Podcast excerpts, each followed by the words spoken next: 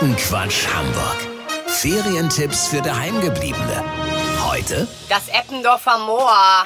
Ja, Leute, das ist echt mal krass. Dieser Ort ist mitten in der Stadt und ist trotzdem richtig wie so ein Wald. So heftige Natur mit Schnecken, Blättern, Matsche. Ja, aber das Beste ist die Jet-Tankstelle gegenüber, wo meine Freundin Jasmin arbeitet.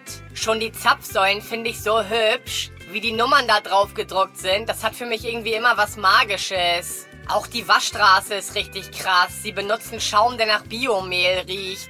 Aber das Beste ist auf jeden Fall der Shop. Allein schon die Tür. Ich glaube, ich habe noch nie eine automatische Schiebetür erlebt, die so perfekt aufgeht. Nicht zu schnell, dass man sich erschreckt und nicht zu langsam, sodass man warten muss. Ja, und dann diese Auswahl im Shop.